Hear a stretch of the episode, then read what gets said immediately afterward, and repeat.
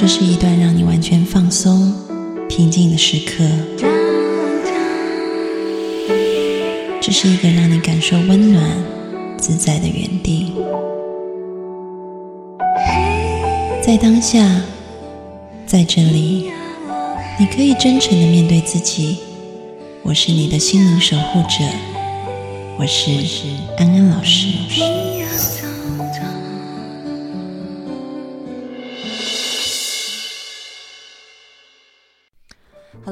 听众朋友，大家好，欢迎收听安心 So Good，我是安安老师，又到了每周在空中跟大家相会的时间了。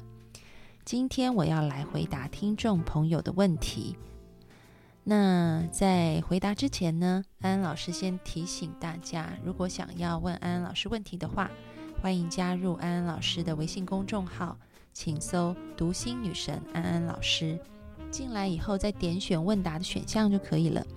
那么我现在就来念这个听众朋友的问题啊，安安老师，我在一段没有公开的恋爱中，男朋友已经对异性接触的话题极其疲惫了，我该如何向男友沟通底线问题呢？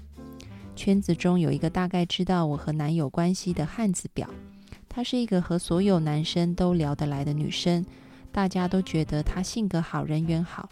但他有个习惯，就是会时不时主动和所有异性肌肤接触，比如说摸脸、摸腿、摸背，都是直接摸皮肤。我男友也觉得是好朋友，当着我的面摸男友脸上的胡子，我真的无法忍受男朋友和异性肌肤接触。我告诉男友以后，他却觉得，首先情侣间设置底线，强制对方不做什么，本质就是一种不信任。正是因为强制约束，久而久之，反而让自己更有想要打破约束的冲动。第二，即便我表达了我不能忍，他的性格就是会在意人脉和社交，他不想得罪人，总觉得以后也许用得上，能在对方接近的时候退一小步，已经是能做到拒绝的极限了。但是那个女生还是继续迎上去，他也没办法。我也没有什么立场说那个女生。我男朋友竟然觉得好朋友直接肌肤接触没关系，他尴尬都是因为我在场。虽然理解我的情绪，但他甚至对我当时的愤怒转头就走，表示不理解，觉得我过激了。他觉得得罪别人受伤的是自己，以后少一个人脉和帮助，我都不知道该怎么样向他表达我的委屈了。我渐渐把自己推向了一个充满怨气、敏感、控制欲超强的女朋友的角色中。可事实上，我真的也很辛苦。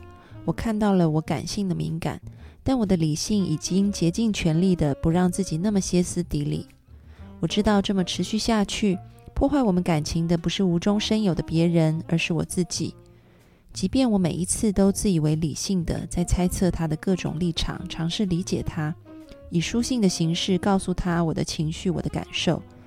无论我以什么方式提出来，他都觉得只要有这种念头就是不信任的表现，也对这种重复的谈话感到烦躁疲惫。这一次看到他摸他的脸，如果不是真的碰触到我的底线问题了，我想我也是可以忍忍的。但是遇到这种情况，难道我就要默默忍受吗？安安老师看完了你的来信，很心疼你。看到你的委屈，想先给你一个抱抱，跟你说委屈你了，辛苦你了。那么，面对这样子的一个情况，我们应该要怎么办比较好？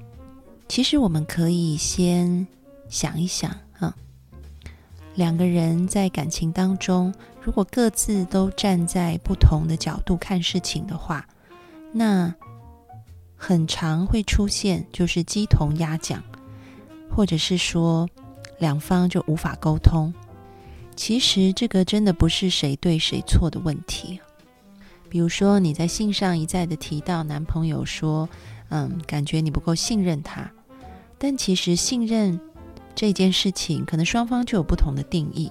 比如说在这个事情上，可能你对男朋友的信任是，我信任你不会跟这个女生有肌肤之亲。即便你们可能一起出去，但是呢，男朋友的信任可能是，如果我们换一个角度哈，假设是他对你的，他可能会觉得我信任你在跟别人有肌肤之亲的时候，心里仍然爱着我。啊，所以你可以看到，即便都是信任，两个人站在不同的角度看事情，就是不一样的。所以并没有谁对谁错。假设如果你跟别的男性出去，嗯，或者是做了一些比较亲密的动作，可能你男朋友也不觉得怎么样，啊，他觉得他够信任你。那但是你自己看，可能你自己就不能接受，所以你也不会跟其他的男性发生比较亲密的接触。那么看起来，在这个事情上，你跟你男朋友完全是站在一个不同的度上面去衡量的，所以可能怎么样沟通都是无解的，也没有结果。那这时候怎么办呢？有一句话，安安老师要送给你，就是我们虽然不能改变对方。但是我们可以改变我们回应的方式。我们可以看到，你之前一贯的模式可能是去跟他说：“嗯，你的感觉，你希望他不要这样做，你的委屈。”但是男朋友他就会一直觉得，你为什么要委屈呢？嗯，你就是不信任我啊！因为他的信任的尺度跟你的信任的尺度是不一样的。既然同样的模式一再的重复都达不到效果的时候，势必我们就得换个模式。那么，我想所有的模式的前提都是不要委屈自己，因为安安老师看到你在这当中非常努力、非常辛苦啊，但是自己觉得很委屈，然后男朋友却觉得你很控制，所以真的是赔了夫人又折兵，两方都得不到好处。所以我们要先立一些前提，就在我们做选择、做行动的时候，那么不要委屈自己，这个是很重要的啊。那在这个前提之下，我们有几种选择可以试试看。我在这边举一个例子哦，安安老师的妈妈之前呢，因为常常跟安安老师的爸爸吵架哈，他们有一些价值观是真的很不一样的，就类似你跟你男朋友一样啊，在一些点上就是怎么沟通都是鸡同鸭讲，因为两方站在不同的角度看事情，公说公有理，婆说婆有理，就是这个意思。那。我妈妈有一阵子就心情非常不好，然后连带的影响身心的状况，身体也变得不好。后来我就跟他说：“你如果想要健康起来，心情快乐起来，你有两个选择，啊，这两个选择的前提都是接纳当下。你可以选择跟爸爸离婚，嗯，因为你接纳他就是这样了，你没办法改变他的。”嗯，所以你你可以跟他离婚，啊，然后嗯，自己一个人也许会更好一点，或者你还有一个选择，就是你选择继续跟他在一起，但同时你接纳他就是这个样子，他不会变的。但是虽然他不会变，你还是可以想一些方法，让你自己在他不会变的前提之下，仍然是开心的。你有这两种选择啊。然后我妈妈说，她要好好想一想。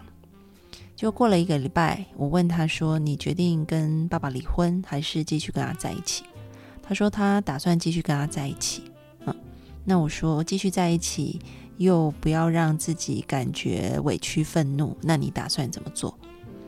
他就说：“嗯，我打算不再管他了。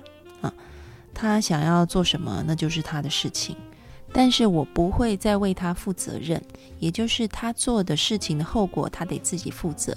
我不会再去帮他收烂摊子了，啊，嗯，他必须要自己照顾自己，我不会去承担他因为，嗯，跟我的价值观不同啊，做出的决定可能会对自己的健康造成伤害，也可能对于自己的金钱造成损失。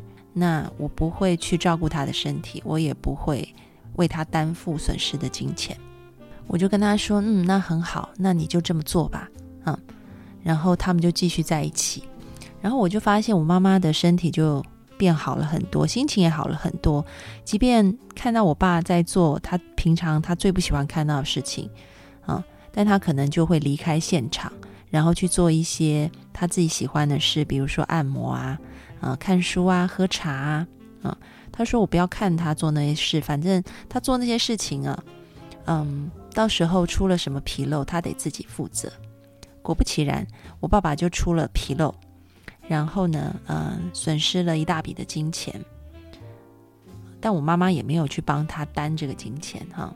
然后我就发现，我爸爸自己得到了教训以后，他自己呢就变化了，他就比较收敛一些了。所以安安老师同样的要告诉你，你不要委屈自己的前提下，你会做出什么样的选择呢？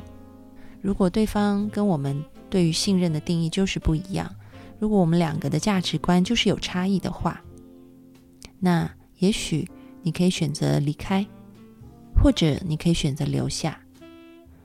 如果选择留下，那又要做些什么让自己是舒服的？我想我把这个问题抛回给你，你可以自己好好的思考一下。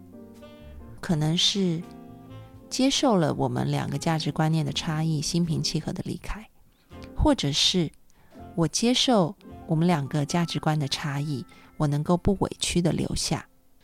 每个人可能做法不一样啊。